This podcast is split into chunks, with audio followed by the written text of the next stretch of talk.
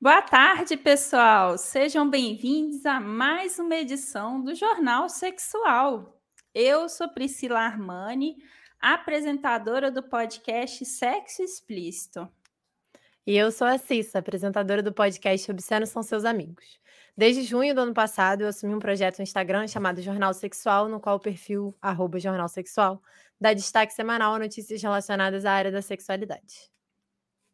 E agora, pela Twitch, pelos nossos podcasts em conjunto, estamos trazendo uma vez por mês o Jornal Sexual em versão áudio e vídeo. Nessa segunda edição, traremos as principais notícias do mês de janeiro da área da sexualidade e que repercutiram muito. Então, vamos lá? Vamos. A gente já começa com. O ano começou já, né? Na verdade, com uma notícia do nosso presidente eleito. É sempre muito importante lembrar que ele foi eleito, sendo homofóbico e falando uma quantidade inacreditável de mentiras, né? Segundo a notícia, no dia 17 de janeiro, numa entrevista para a Rádio Viva FM de Vitória, ele disse que a esquerda quer poder e a melhor maneira dela chegar ao poder é destruindo os valores familiares. Tivemos lá atrás um projeto de lei chamado 122, que passou na Câmara. Nela, um padre ou um pastor que porventura se negasse a realizar um casamento entre pessoa do mesmo sexo pegava três anos de cadeia. Depois, em referência às pautas LGBT, o senhor Jair comemora os retrocessos. Ele fala com muito orgulho que no nosso governo já tivemos uma ré no tocante e a isso muito forte, em especial pelo trabalho da nossa ministra Damares. Ele disse também que essas pautas são usadas como uma forma de crítica para desgastar o governo dele, mas que o André Mendonça, o nosso ministro terrivelmente evangélico, está aí para emplacar as demandas relativas ao que eles chamam de ideologia de gênero. É muito absurdo tudo, assim, né? E eu fui ver, porque com Bolsonaro a gente tem que sempre conferir as coisas. E aí, nessa PL 122, da deputada Yara Bernardini, do PT, não tem nenhuma menção sobre a obrigatoriedade de padres aceitarem casamento entre pessoas do mesmo sexo. É, o que tem é simplesmente uma tipificação do crime de homofobia, que tem aquelas coisas, né? Constrangimento, exposição ao ridículo, proibição de ingresso ou permanência, atendimento referenciado selecionado, atos de coação ou violência, enfim. É, que estão completamente em consonância com os artigos 5 da Constituição, né? Onde diz que todos somos iguais perante a lei. E o que acontece no Brasil, de verdade, é que a gente, por mais de 10 anos, a gente é recordista aí, a gente está ganhando medalha de ouro, primeiro lugar, de país que mais mata pessoas transexuais, sabe? E eu sempre fico nessa questão do porquê que esse governo ele vai ficar falando essa quantidade inacreditável de dogmas em nome da vida, que eles falam muito, né, dessa vida, da família e tudo mais, como uma forma de criar um pânico moral para a gente censurar, a gente não, né, eles, censurarem a, a, a, o desejo e através da violência, assim, é, é um negócio muito absurdo, né? Essas falas que ele falou no início de janeiro são extremamente violentas, né? É Sim, e se você. É, é interessante você falar do projeto de lei, porque de fato, assim, tudo que ele cita na matéria com relação a esse projeto, que é o 122 de 2006, é mentiroso, assim.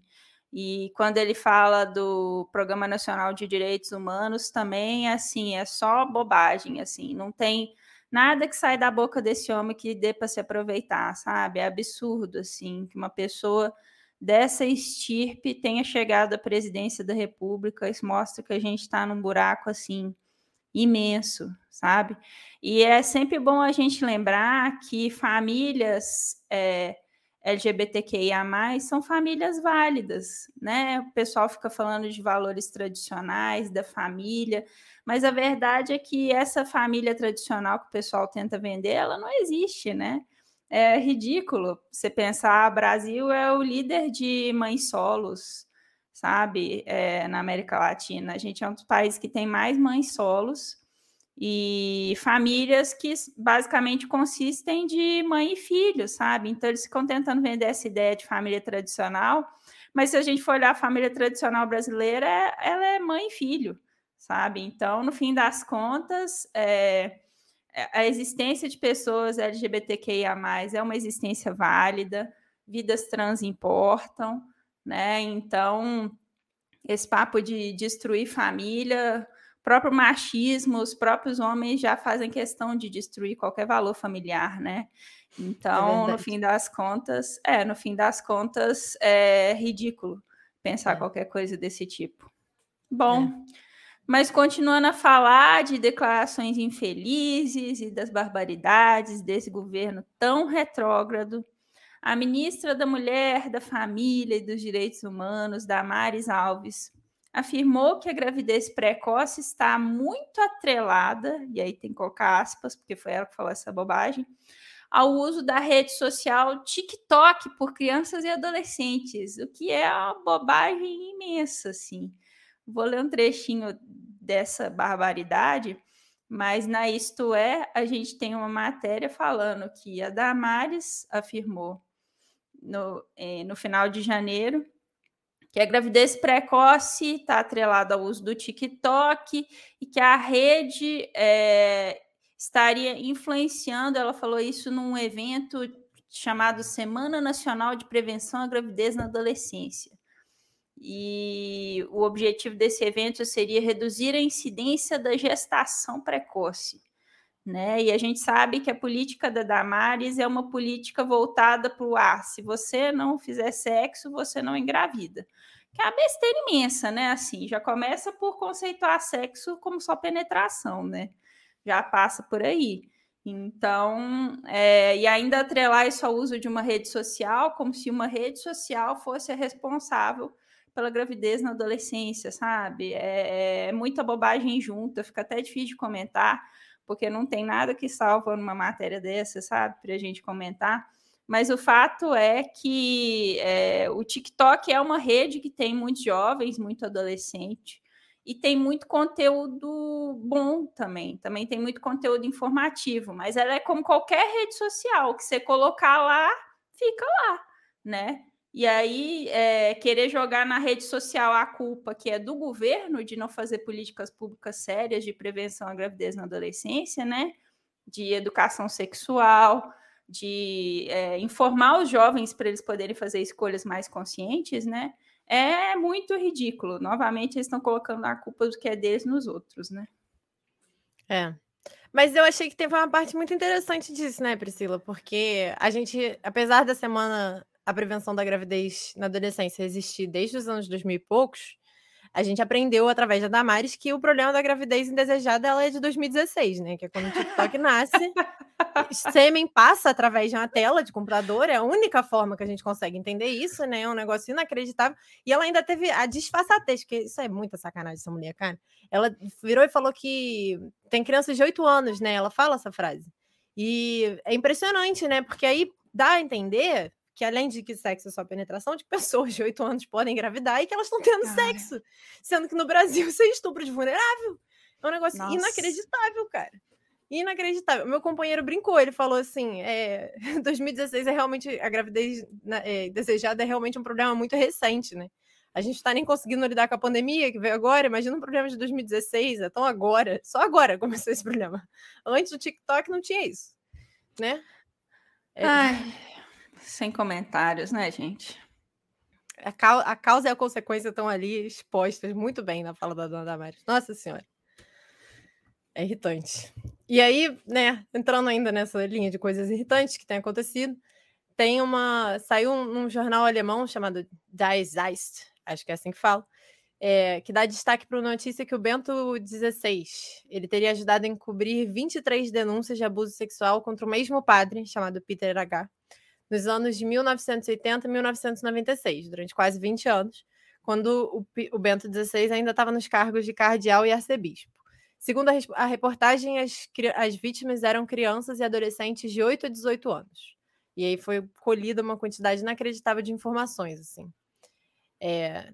E sobre essa notícia, eu fiquei pensando sobre como esse é esse é um tópico muito antigo, né?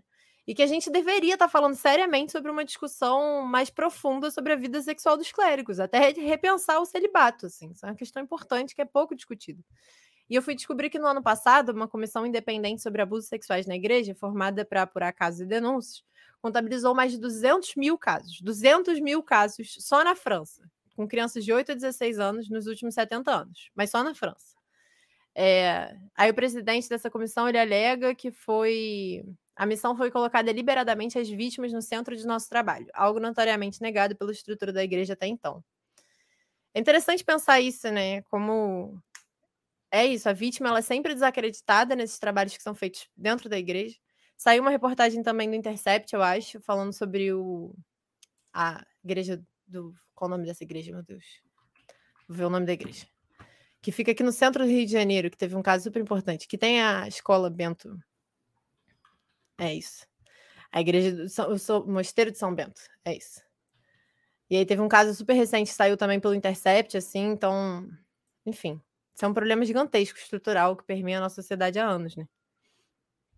Sim, a questão é que é, num, quando o celibato surgiu na, na Igreja Católica, ele surgiu com uma demanda bem específica, né? Que tinha relação com as posses que a igreja tem, né?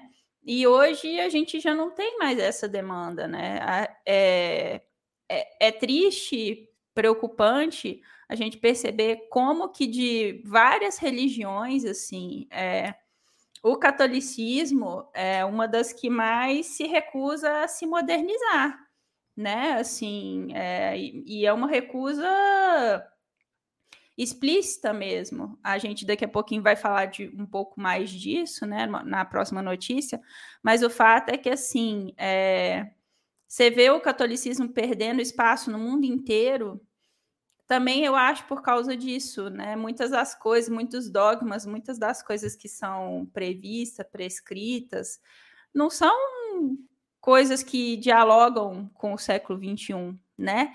E eu estou tentando aqui lembrar o nome de um documentário da HBO que eu assisti, falando sobre denúncias é, na Igreja Católica é, de, de outros casos de. É, de pedofilia, mas o fato é o seguinte: é, esses abusos sexuais sempre aconteceram. É, esses que estão na notícia entre 1980 e 96 são as denúncias que foram registradas e que esse jornal alemão conseguiram conseguiu apurar, mas isso não é uma conversa é, recente.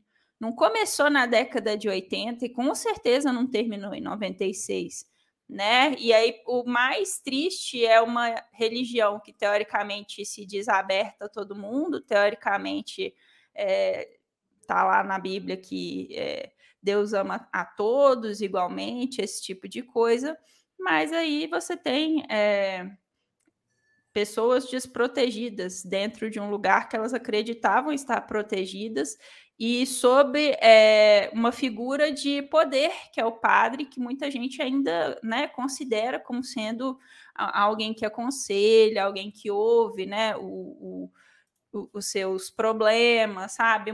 Em muitas comunidades do interior do Brasil, a força que o padre tem, sabe, é imensa.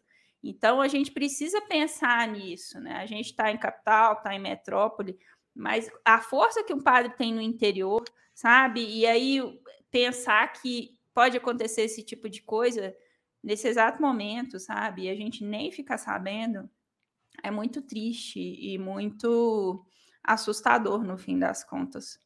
A e aí fala... trabalha com sigilo, né? Sim, que teoricamente você vai até o padre, confessa seus pecados, e ele é a bússola moral que te diz o que é pecado ou não sabe? Uhum. Então, né, como que é, por que não tornar a coisa mais acessível para todo mundo, sabe? O, o, o, a religião ser mais aberta às pessoas, sabe? É, mais acolhedora e não precisar desse tipo de coisa, porque a gente sabe que muitas dessas denúncias elas contribuíram para o Bento XVI sair, né? Ele era o Papa e aí ele é uma espécie de Papa aposentado, que é uma coisa bizarra, né? Porque na história da Igreja Católica isso nunca existiu. Só foram tantos os escândalos que ele precisou sair. E aí agora é. você tem essa denúncia apurada, que ele de fato era um cara que passava pano e só recomendava que os padres fizessem alguma ajuda psicológica, mas para as vítimas é. nada, né? Então, é. Pri, eu acho que o nome do documentário é Meia Culpa, Silêncio na Casa de Deus. É isso? Isso mesmo. É um documentário muito bom, gente. É da HBO. É, vocês são espertos, vão conseguir achá-lo onde ele estiver. Mas o fato é que é um documentário assim, é, que é uma sacudida, sabe? Você é, repensa muita coisa depois de assistir. Né? A gente, como católico, também tem que cobrar essas coisas, porque a gente também é corresponsável, a gente precisa pensar nisso, né? Então, é... e aí falando ainda da Igreja Católica, a gente vai para a próxima notícia, né? Que o atual Papa, o Papa Francisco, ele está tentando mostrar algum tipo de modernidade ou diferença para os fiéis dele mas é, dentro da própria igreja ele enfrenta é, problemas nesse sentido. Em janeiro, ele fez um apelo para todos os pais que não segreguem os seus filhos pela sua orientação sexual. E na notícia da Carta Capital, a gente tem, né, na quarta-feira, 26 de janeiro, Papa Francisco fez um apelo para que os pais não condenem as suas crianças pela orientação sexual. Enquanto ele discursava sobre dificuldades da paternidade, ele voltou a declarar apoio e mostrar preocupação com a comunidade LGBTQIA. Pais que veem diferentes orientações sexuais em seus filhos, lidem com isso e acompanhem seus filhos. Não se escondam atrás de uma atitude condenatória. Vocês nunca devem condenar o seu filho. Isso é uma aspa do Papa, né? E essa é a segunda vez que ele falou algo nesse sentido. Em 2018, ele já tinha falado que pais de crianças LGBTs têm que dialogar e dar espaço para a criança possa se expressar, ao invés de expulsar as crianças de casa. É complicado porque assim é, ele enfrenta dentro da igreja é, resistência com relação a isso, e não só isso, mas você não vê nenhuma ação efetiva concreta da igreja acompanhada dessa fala, né? Você vê uma declaração dele, mas você não vê é, essas pessoas sendo acolhidas, né? Nenhuma iniciativa de nenhum tipo, sabe? E é, é, é bem complicado, assim. Mas é, é, é é como eu já falei, é preocupante e triste, e no fim das contas, o bonde da história passa mesmo, quem não embarca fica para trás, e se daqui a alguns anos a gente tiver um número mínimo, pequeno, né, de católicos, ninguém vai poder reclamar, né? Não é como se fosse uma coisa que eles não tivessem prevendo, né? É. E é interessante como isso é antigo, né? E é isso, até hoje não é feito. Em 2018, eu vi que ele falou que a gente tem que abrir espaço para que a criança possa se expressar sem esse medo do, do menino que gosta de, sei lá, dançar, né? Ser gay. E aí, mas nesse mesmo ano ele também explicou que os padres não podem abençoar casamentos de pessoas do mesmo sexo porque Deus não pode abençoar o pecado. Então, é, e o que eu fiquei pensando, assim, enquanto você estava falando, é como tem esse discurso que é muito antigo, né? Que a gente usa que pessoas velhas não podem mudar de ideia. Só que a igreja, ela é um antro de pessoas velhas. O Papa, ele só é Papa porque ele tá lá há muito tempo. Os bispos, os arcebispos, os cardeais, tudo isso. Então, leva muito tempo, né? E a gente tem que ter um treinamento, um entendimento de que as pessoas têm que se atualizar, como você estava falando em relação à notícia anterior, né? De, é isso, poder conversar sobre isso abertamente. Eu não sou uma pessoa católica, fui que, estudei na escola católica, mas assim, eu nunca me entendi, sabe, com a religião. Sempre fui muito, muito até. E uma coisa que eu ficava empolvorosa quando eu era pequenininha, que eu ficava, mas não é todo mundo irmão? Não é todo mundo igual?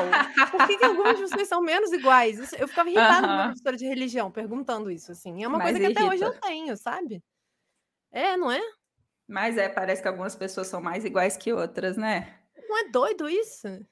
Menina, se a gente for entrar nessa, a gente fica aqui a tarde inteira falando, porque a quantidade de incongruências absurdas, tipo a passagem da Bíblia que eles se baseiam para condenar a homossexualidade, é, é um negócio do Antigo Testamento ridículo. E se você olhar o Antigo Testamento, se você trabalhar aos sábados, você está cometendo um pecado mortal, basicamente. Todo mundo que faz hora extra tinha que estar morto, sabe? Então, é eu muito... de fome, eu ir pro inferno, então, agora. Sim, então, assim, é, é, é, é bizarro, sabe? É, é, tudo muito baseado... É engraçado, porque eu gravei um episódio no Sexo Explícito com a Franci Rose sobre o sexo e o Islã. Uhum. E mesmo no Islã, você tem. O Alcorão é um livro mais velho que a Bíblia. E mesmo no Islã, você tem mais liberdade de decisão pessoal, você com se relacionando com a entidade que você acredita, você tem mais margem para discutir, para poder é, tomar decisões pessoais do que na Bíblia, sabe? Tem determinadas coisas, ela estava me explicando no episódio, que tem determinadas coisas que é você com Allah, que Allah é que vai te julgar e que você que decide o que levar para sua vida ou não.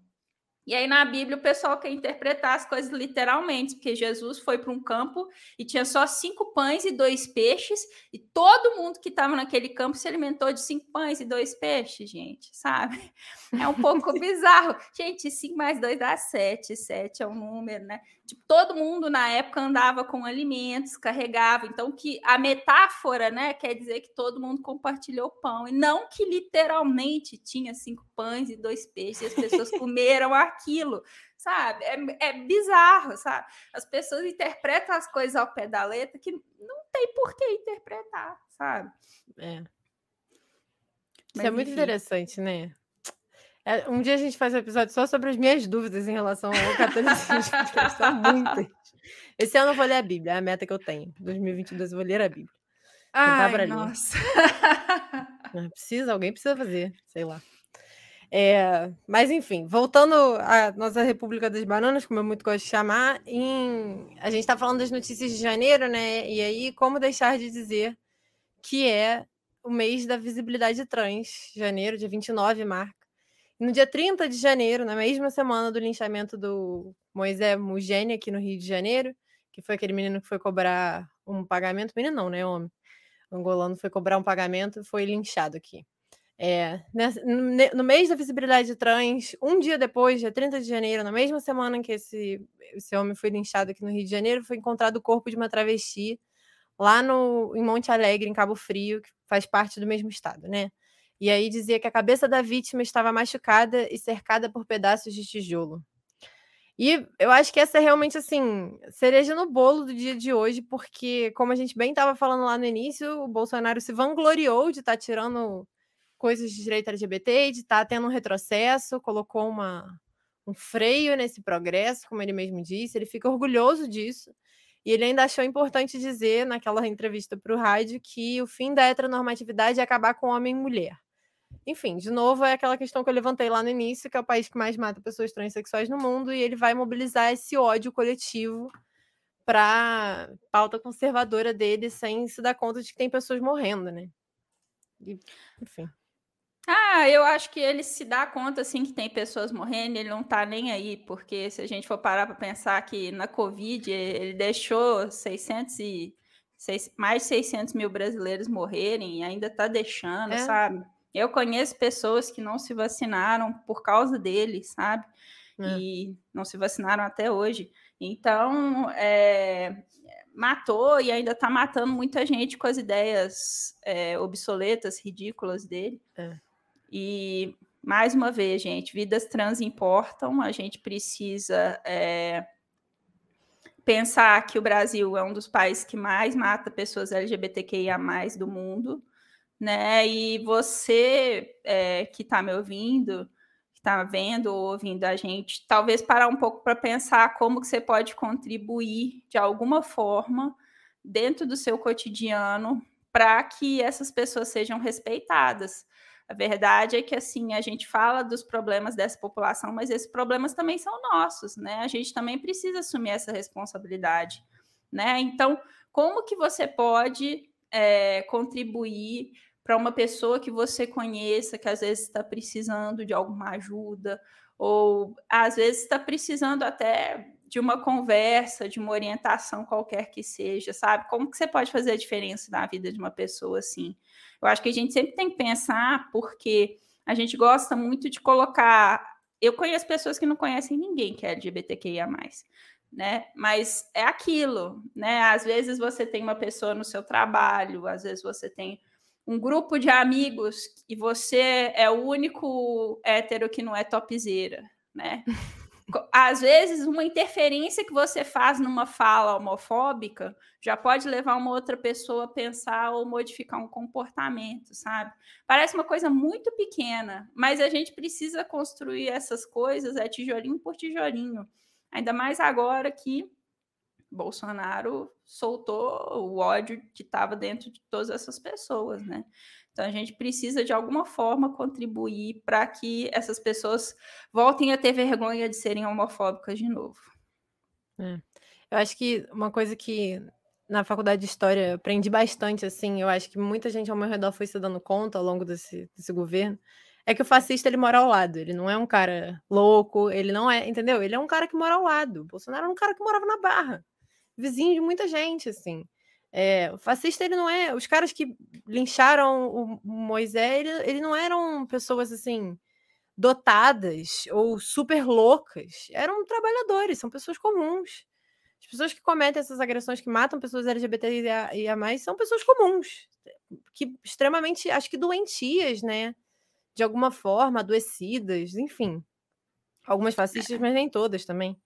E é isso, né? Conversar com essas pessoas, né? Porque é, é, é o vizinho, às vezes é nosso vizinho. É. E no caso do Mois ainda é mais triste saber detalhes do tipo que a polícia foi lá, não fez nada, né? Então a gente também, às vezes é a gente que precisa se posicionar, né? Às uhum. vezes os órgãos públicos são incapazes de fazer os seus trabalhos, né? É. E, e por tudo que a gente falou nessa edição até o momento, não tem sido fácil viver nesse século XXI que mais parece a Idade Média.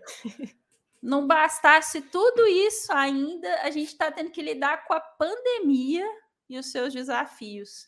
E uma pesquisa apresentada na Escócia apresenta a possibilidade de que o estresse associado à pandemia tenha levado a mudanças na saúde reprodutiva da mulher, afetando a menstruação e a libido. E aí a notícia desse site aqui, Summit Saúde Estadão. Ah, é do Estadão.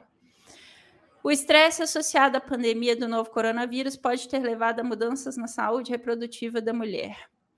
E aí o estudo, segundo a reportagem, é, foram 1.335 mulheres britânicas que foram entrevistadas em abril de 2021. E aí o estudo está sendo publicado agora, né?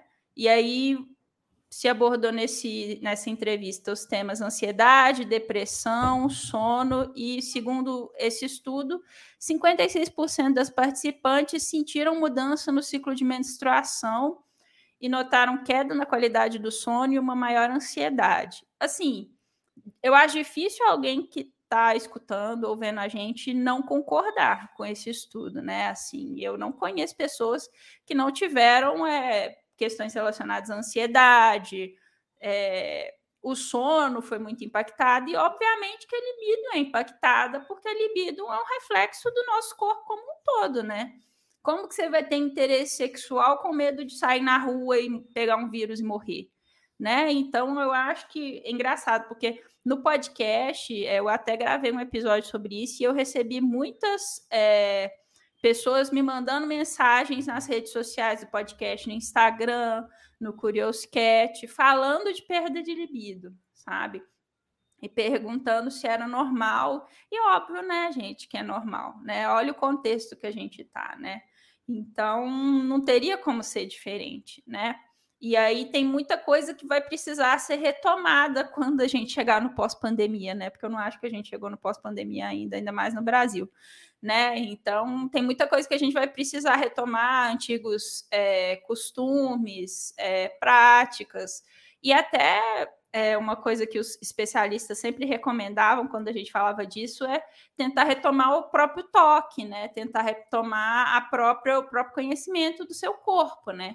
Que é igual quando você não está com fome, né? Às vezes, se você come um pedacinho de comida, você abre o seu apetite, né? Então, de repente, também retomar o autoconhecimento pode ser uma boa. É. Eu acho que nesse sentido, assim, esse estudo ele traz uma libertação muito grande, né? Porque é isso, você recebeu, você deve ter recebido inúmeras questões sobre falta de libido, porque eu tenho recebido isso, assim, nem, nem tenho alcance nem de perto tão grande. E é realmente um problema que está assolando todo mundo. E eu acho que traz a questão que é muita da nossa sociedade vende essa sexualidade pra gente, né? Não é o toque, é um, é um sugador que você vai comprar, e aí esse sugador vai te dar um orgasmo em três minutos, e isso vai fazer que sua vida seja feliz e realizada e plena para que você possa continuar produzindo com seus orgasmos de três minutos, assim. E a galera fica, ah, eu não tenho mais libido. E eu não sei porquê. As pessoas estão com fome, estão ansiosas, é isso. Não dormem, tem gente morrendo.